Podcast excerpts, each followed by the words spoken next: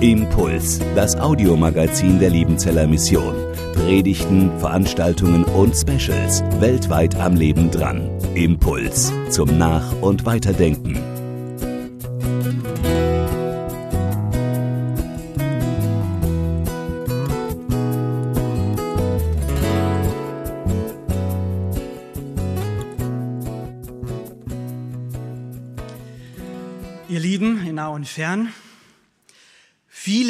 Gibt es auf dieser Welt, nicht wahr? Was für ein treffendes Lied für unsere aktuelle Predigtreihe zum Thema der Führungen Gottes. Und ich finde dieses Lied deswegen so passend und so treffend, weil es bei einer Sehnsucht ansetzt. Einer Sehnsucht, von Gott geführt zu werden. Ich vermute mal, wir alle haben diese Sehnsucht und in uns schlummert sie. Was mich in dem Lied von Thomas Eger aber dann auch besonders anspricht, ist die Formulierung, wie er führt, will ich gehen. Es ist die Bereitschaft, der Führung Gottes zu folgen, egal wo sie hinführt und egal wie sie aussieht. Und eben dann ganz konkret zu bitten, Herr, weise mir deinen Weg. Ganz oft fange ich den Tag oder meinen persönlichen Tag mit dieser Gebetsbitte an. Herr, weis mir deinen Weg. Und nochmals, ich versuche, ich vermute, dass viele hier in diesem Raum oder die, die hier zuschauen, sich mit dieser Sehnsucht identifizieren können, von Gott geführt zu werden. Denn hinter der Sehnsucht, von Gott geführt zu werden, steckt doch ehrlich gesagt auch eine gewisse Angst oder auch eine gewisse Unsicherheit. Es ist vielleicht die Angst, an der Führung Gottes vorbeizuleben. Oder vielleicht die Angst, den noch besseren Weg zu verpassen, den es ja auch gibt. Oder die Angst, sich im Dschungel des Alltags zu verlaufen oder gar auf einen falschen Weg zu kommen oder ihn eingeschlagen zu haben. Ja, wir sehen uns nach einem von Gott geführten, von Gott gesegneten, von, nach einem gelingenden Leben das unter der Führung Gottes steht. Wir haben in der bisherigen Reihe schon verschiedene Aspekte gesehen, wie Gott führt. Durch die Heilsgeschichte hindurch, wie er sein Volk gebraucht und wie er da auch Einzelpersonen hineinwebt und wie sich das miteinander verbindet. Letzte Woche dann eben auch, dass Gott führt zu den frischen Auen, aber auch durch die Nacht hindurch, durch das Todestal. Also unterschiedliche Weisen, aber Gott hat auch in seiner Führung unterschiedliche Formen, unterschiedliche Mittel. Dabei stellen wir uns die Frage nach dem, wodurch führt jetzt Gott oder was ist das Mittel?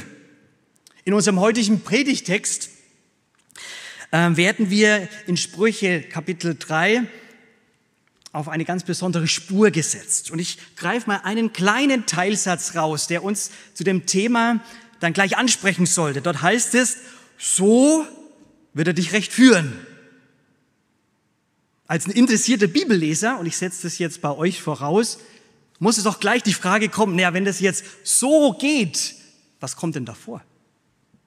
In welchem Zusammenhang steht dieser Teilsatz oder in welchem Abschnitt, um eben dann auch herauszubekommen, ja, so werde ich geführt. Also da gibt es einen gewissen Spannungsbogen. Und ich lese uns jetzt Sprüche 3, äh, die Verse 1 bis 8 nach der Luther 84 Übersetzung. Dort heißt es, mein Sohn, vergiss meine Weisung nicht und dein Herz behalte meine Gebote. Denn sie werden dir langes Leben bringen und gute Jahre und Frieden. Gnade und Treue sollen dich nicht verlassen. Hänge meine Gebote an deinen Hals und schreibe sie auf die Tafel deines Herzens.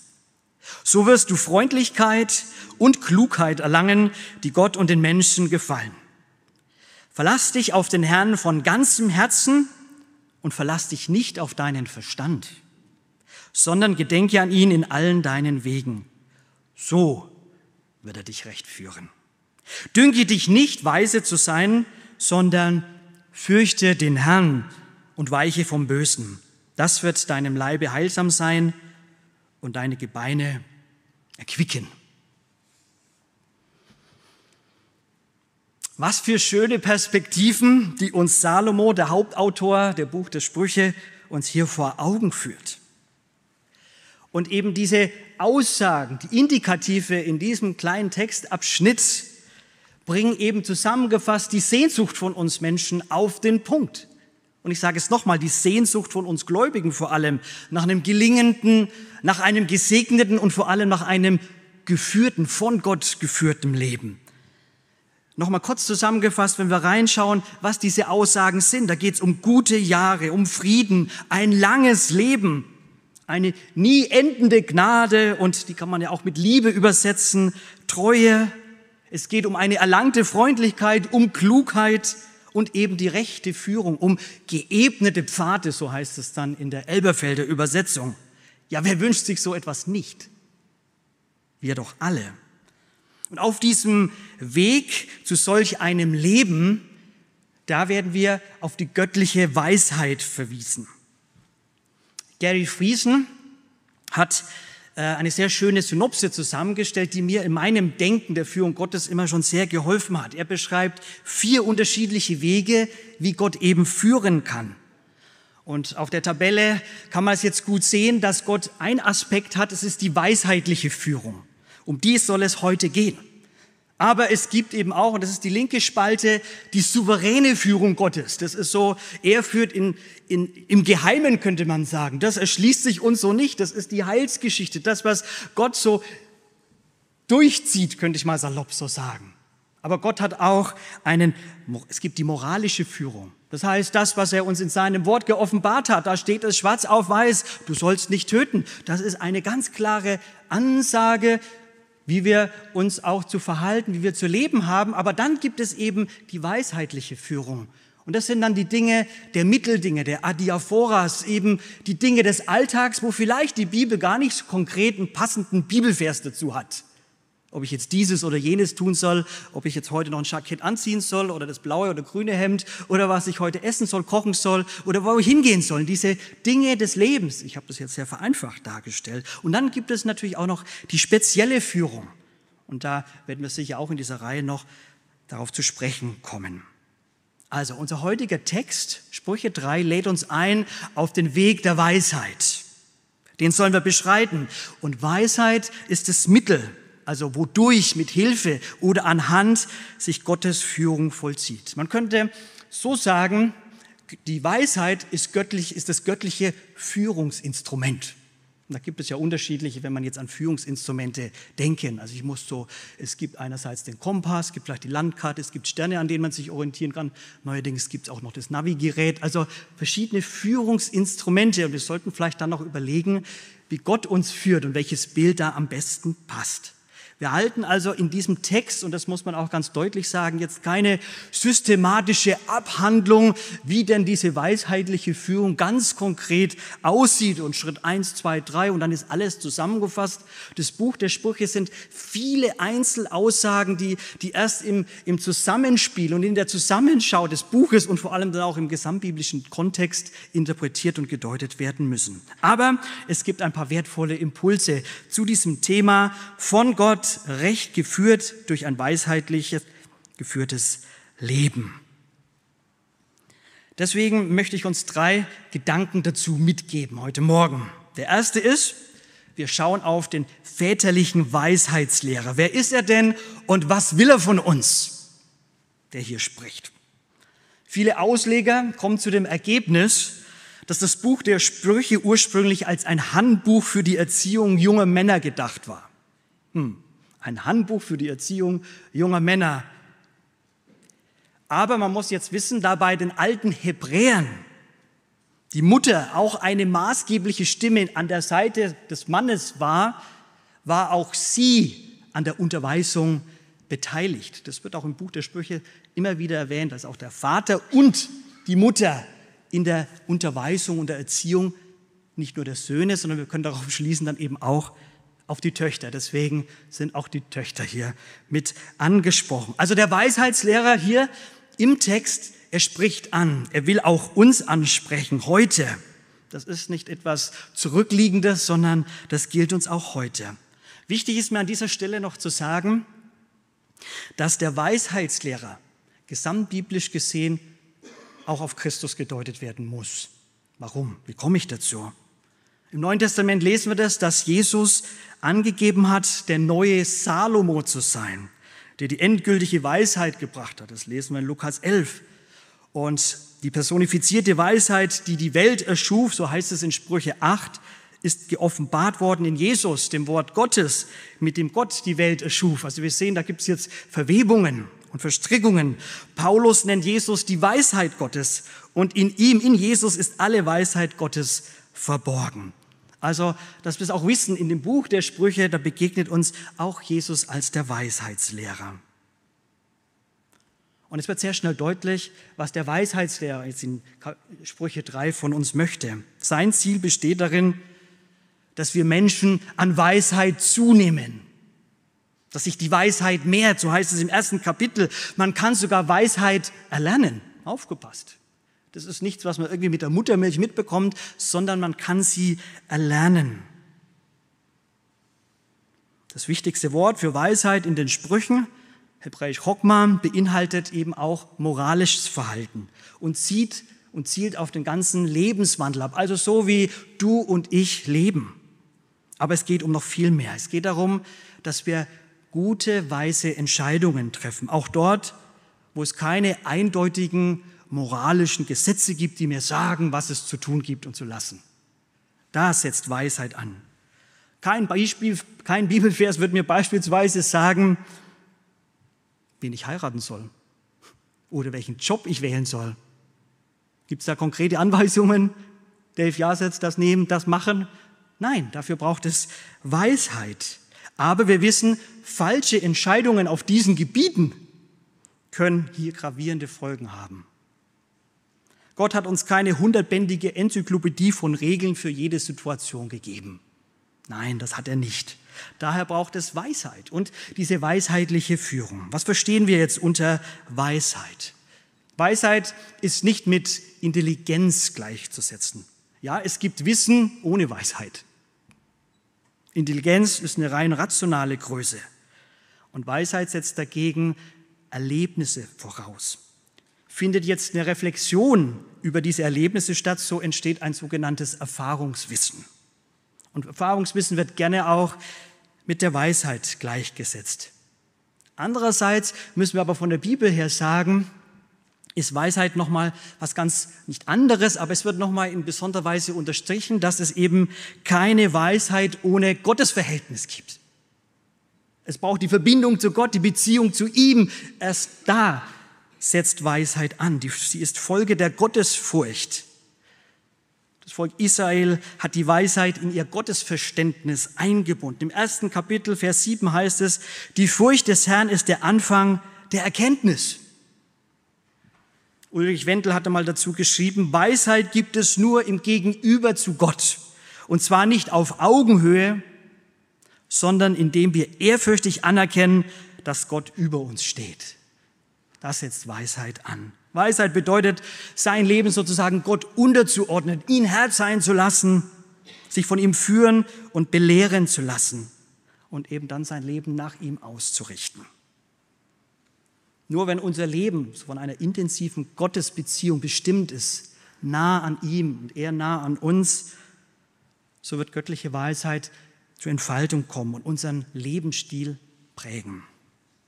Also zwischen Gottesbeziehung und gelingendem Leben gibt es einen gewissen Zusammenhang. Und in der Weisheitsliteratur, wozu eben auch das Buch der Sprüche zählt, spricht man dann gerne von einem Tun- und Ergehenszusammenhang.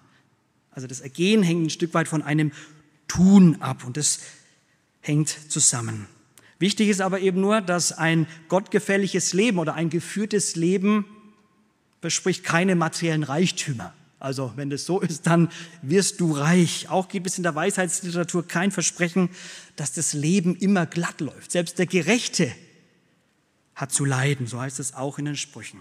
Aber der Weisheitslehrer möchte uns die Weisheit lehren und uns auf den Weg der Weisheit führen, rufen und einladen. Und das ist mein zweiter Gedanke heute. Wie sehen denn jetzt die weisheitlichen Anweisungen aus in diesen Sprüche 3 Kapitel? Wie wir also auf den Weisheitsweg geführt werden. Die zahlreichen Indikative, die ich gerade schon unterstrichen habe in unserem Text, gehen eben auch den konkreten Imperativen voraus. Also die Aussagen stehen imperativen Aufforderungen gegenüber. Und auf der nächsten Folie sehen wir das und ich habe sie uns markiert, Man kann das nachlesen. Mein Sohn heißt jetzt, vergiss nicht, behalte, hänge an deinen Hals, schreibe auf die Tafel deines Herzens, verlass, verlass dich nicht, gedenke oder dann hier ursprünglich, erinnere, erkenne, dünke dich nicht weise zu sein, fürchte und weiche.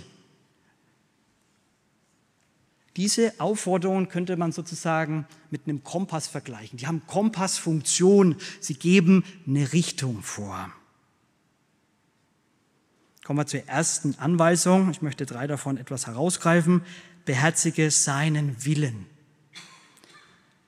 Das heißt nochmal, mein Sohn, vergiss meine Weisung nicht und dein Herz behalte meine Gebote, hänge meine Gebote an deinen Hals und schreibe sie auf die Tafel deines Herzens. Weisung und Gebote werden jetzt hier synonym gebraucht. Und das Wort für Gebot steht eben für Gottes Willen, für seine Autorität. Es bezeichnet letztlich seinen Befehl. Und an der Stelle muss man sagen, das, was Gott will und seine Gebote und Weisungen, sie sind gut, sie sind lebensfördernd. Sie schützen das Leben auch, du sollst nicht töten oder eben nicht die Ehe brechen. Wie gut und wie wichtig. Und wer diesem seinen Willen folgt, der darf etwas sehen und schmecken von den Zeichen des göttlichen Segens, von dem ja auch im Text die Rede ist. Im Neuen Testament, schon im, im Lukas heißt es, ja, selig sind die, die das Wort Gottes hören und jetzt aufgepasst und bewahren. Also nicht nur irgendwie rein und raus, sondern da geht was hinein. Wir sind aufgefordert, die Worte Gottes nicht einfach nur zu vergessen, sondern sie zu bewahren, besser gesagt einfach auch zu beherzigen. Ich mache dieses Wort beherzigen. Es muss im Herz sein, im Zentrum unseres Daseins.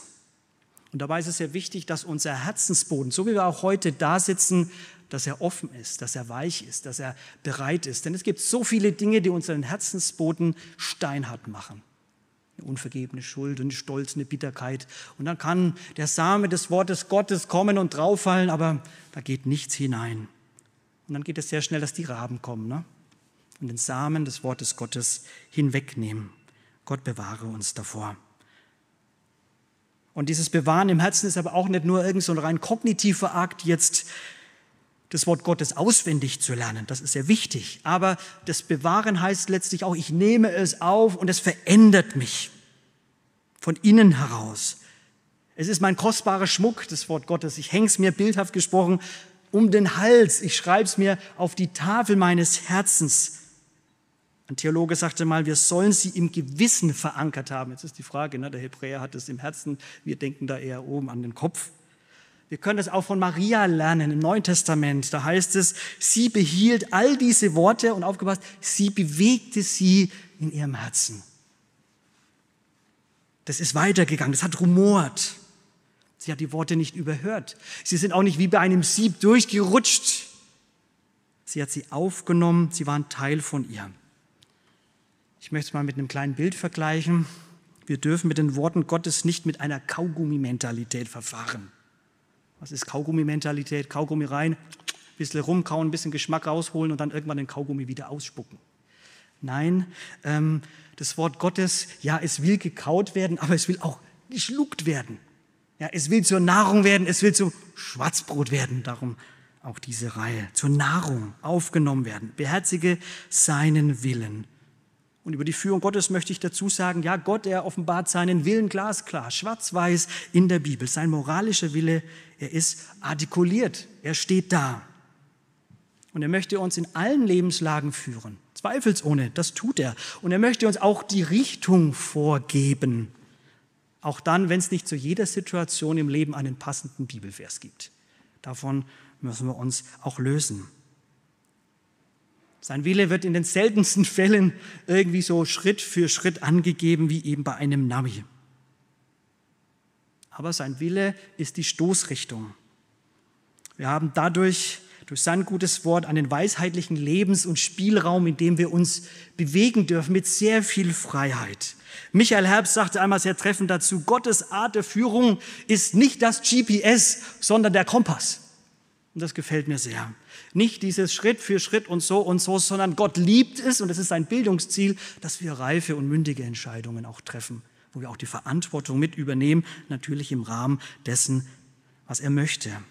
Und deswegen sollen wir uns von den biblischen Geschichten prägen lassen, uns hineinnehmen lassen in die göttlichen Realitäten, in seinen Willen und unsere Gedanken prägen lassen, beherzigen. Und so nehmen wir an Weisheit zu. Wenn wir uns also in die Geschichte Gottes vertiefen, und es ist ja die Geschichte Gottes mit den Menschen, mit uns, die er erzählt, wie wir erschaffen sind und errettet sind, damit wir leben können.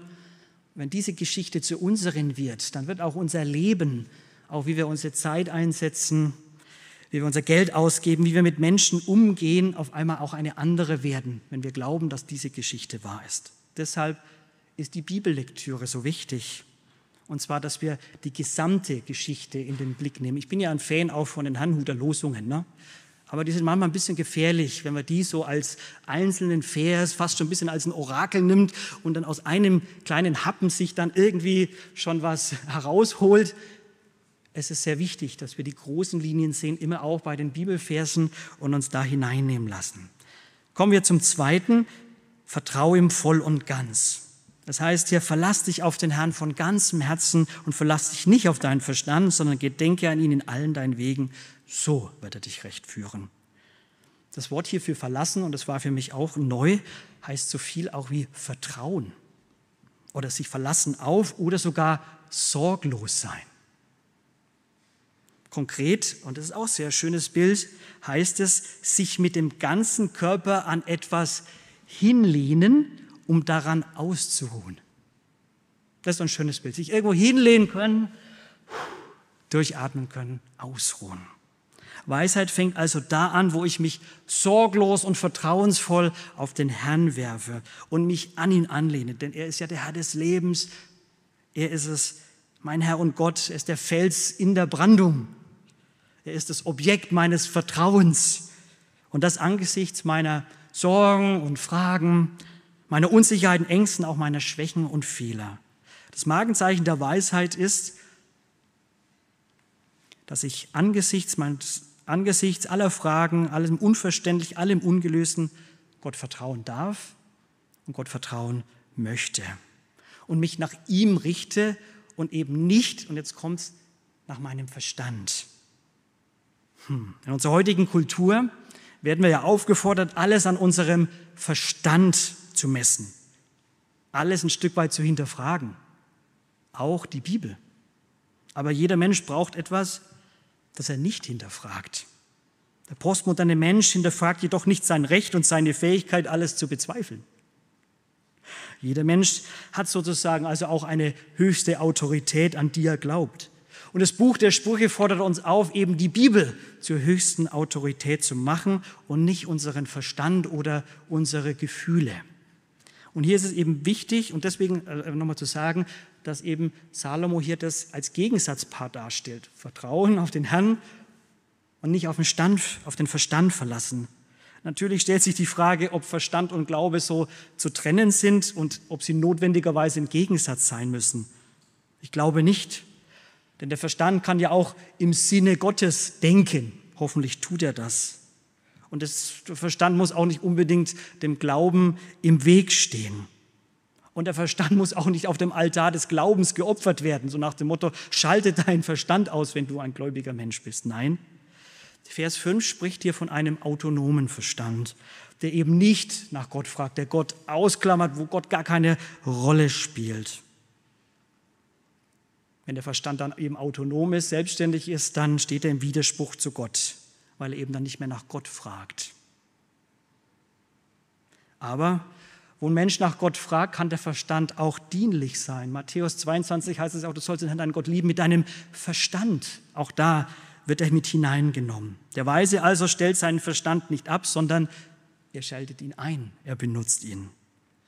Wer aber seinen Verstand autonom einsetzt und benutzt, ist biblisch gesprochen ein Tor, ein Dummkopf.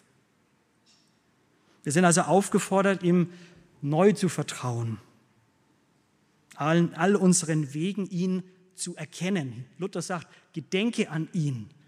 Wörtlich steht hier, erkenne ihn. Und erkennen, auch von diesem Wort her, das meint das intellektuelle Erkennen. Das meint aber auch das Denken. Erkenne ihn in deinem Handeln, erkenne ihn aber auch mit deinen Gefühlen. Auch das ist ganzheitlich zu verstehen. Wir sind hineingenommen in den Prozess des Erkennens. Ja, erkenne den Herrn, erkenne Christus als die Quelle der Weisheit in deinem Alltag, in deinem Leben, auch in der nächsten Woche. habe seine Worte stets vor Augen. Aber auch das, was er tut, was er schenkt, im Kleinen wie im Großen, im Lauten wie im Leisen, in seinem Wort oder in den Menschen oder den Umständen um dich herum, in seinen Freundlichkeiten und Zuwendungen, die er dir gibt und uns schenkt, im Gottesdienst, in der persönlichen Stille, vielleicht im Wald draußen unter Menschen, beim Arbeiten, Studieren, Entscheiden, beim Ausruhen oder Nichtstun. Gedenke an ihn in allen deinen Wegen. Vertrau ihm voll und ganz. So wird er dich recht führen. Wie schön, aber auch wie schwer. Wie oft hören wir das? Ne? Erster Wert der Liebenzeller Mission, Gott vertrauen. Wir werden oft daran erinnert, Gott zu vertrauen. Wenn ich meinen Arbeitsalltag anschaue, dann komme ich fast tagtäglich an den Punkt, wo, ich, wo sich mir diese Vertrauensfrage stellt. Vertraue ich den Herrn? Bei so vielen Fragen, bei so vielen Dringlichkeiten, bei so vielen Herausforderungen komme ich zwangsläufig menschlich immer wieder an meine Grenzen. Ich komme an die, ans Ende meiner menschlichen Weisheit. Aber ich möchte es immer wieder aufs Neue wagen, Gott zu vertrauen, von ihm abzuhängen, mich an ihn anzulehnen und dadurch auch seine Weisheit anzuzapfen. Und drittes und letztes, was uns auf den Weg der Weisheit bringt, das ist die Furcht des Herrn. Salomo spricht davon, fürchte den Herrn. Wie bereits schon erwähnt, ist die Furcht des Herrn der Anfang der Erkenntnis, der Weisheit. Ohne Gottesfurcht keine Weisheit. Was meint aber Ehrfurcht? Es gibt eine Furcht, die lediglich die Angst vor Strafe ist. Aber das meint die Furcht des Herrn nicht. Die Ehrfurcht ist keine kriegerische Angst, oh, ich muss jetzt vor Gott irgendwie wie so ein Hund vielleicht den Schwanz einziehen, sondern es ist eine innere Haltung. Und zwar eine, Anhalt, eine Haltung des anbetenden Staunens angesichts der treuen Bundesliebe von Gott. Sie ist die Folge seiner Zuwendungen, dass ich geliebt bin und angenommen bin und vor allem in der Form der Vergebung. Sie wird umso größer, je mehr wir ihn bewundern und preisen. Die Gottesfurcht ist die Anerkennung Gottes, dass ich ihm unterstehe. Ich bin Geschöpf und er ist der Schöpfer. Ich verehre ihn allein. Er ist die Mitte meines Lebens. Und deswegen brauche ich mich auch nicht vor Menschen zu fürchten, wenn ich vor Gott stehe. Brauche ich keine Menschenfurcht zu haben. Und wenn ich Gott fürchte, dann nehme ich doch auch Abstand von den Dingen, die mich auf die Abwege und die Irrwege bringen und die ihm Unehre bereiten. Die Gottesfurcht weicht dem Bösen, sie hasst sogar das Böse. Wir halten fest, Gottes Anweisungen führen uns auf den Weisheitsweg. Gottes Führung vollzieht sich unter anderem durch weisheitliche Führung. Und am Schluss möchte ich noch die gelebte Weisheit kurz anhand von Beispielen illustrieren, konkret machen. Die Bibel ist ja voll von Geschichten, die uns erzählen, wie ein weisheitlich geführtes Leben aussieht, aber auch ein törichtes. Ich möchte euch zwei Sophia-Persönlichkeiten vorstellen. Sophia deswegen, weil Sophia Weisheit bedeutet.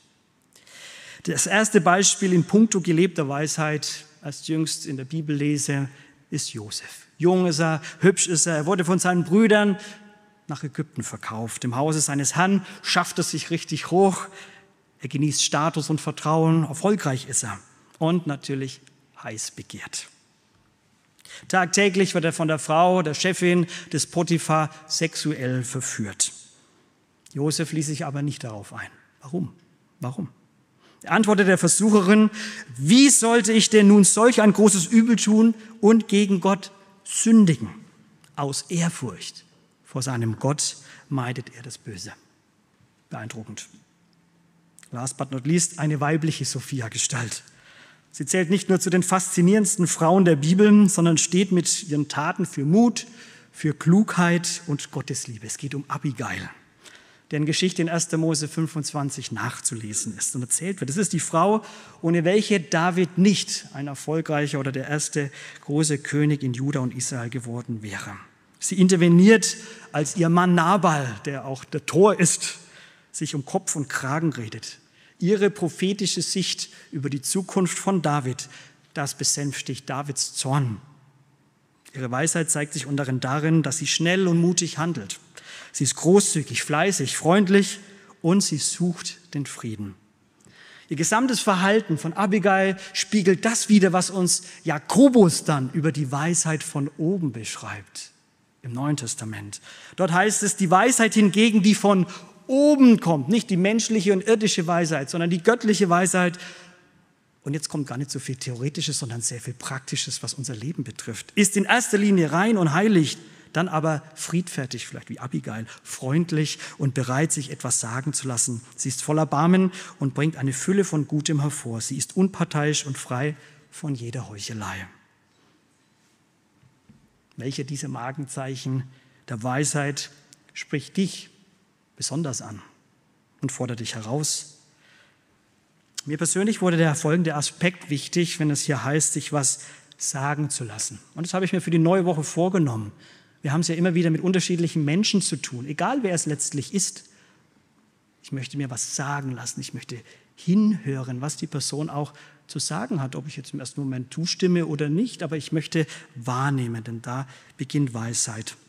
Wenn ich aber ganz ehrlich bin, und ich vermute mal, ihr könnt es mit mir teilen, wenn wir in uns hineinschauen, dann stellen wir sehr oft fest, dass wir eben nicht sonderlich weisheitlich leben oder unser Lebensstil von der Weisheit geprägt ist. Wie froh bin ich und wie dankbar, dass Christus uns zur Weisheit gemacht wurde. Er starb für unsere Torheit. Er starb für unsere Unweisheit, für unseren Ungehorsam. Die göttliche Weisheit hat sozusagen einen Rettungsweg aus der menschlichen Torheit geschaffen. Selbst dann, wenn ich auf Abwege und Irrwege geraten bin, so gilt, dass ich immer zu Jesus umkehren kann. Und da setzt Weisheit an wenn wir den Weg zu Jesus finden, weil er die Quelle der Weisheit ist. Er ist die personifizierte Weisheit und er gibt mir die Kraft, im Alltag auch die rechten Entscheidungen zu treffen. Danach sehne ich mich, darum bitte ich, dafür bin ich offen und deshalb bete ich zum Abschluss. Weise mir, Herr, deinen Weg, dass ich wandle in deiner Wahrheit und erlehre mich die Kunst des weisheitlich geführten Lebens. Amen. Impuls ist eine Produktion der Liebenzeller Mission. Haben Sie Fragen? Würden Sie gerne mehr wissen? Ausführliche Informationen und Kontaktadressen finden Sie im Internet unter www.liebenzell.org. Die Liebenzeller Mission produziert ebenfalls das Fernsehmagazin Weltweit am Leben dran. Informationen zur Sendung und zum Empfang gibt es unter www.weltweit-magazin.de.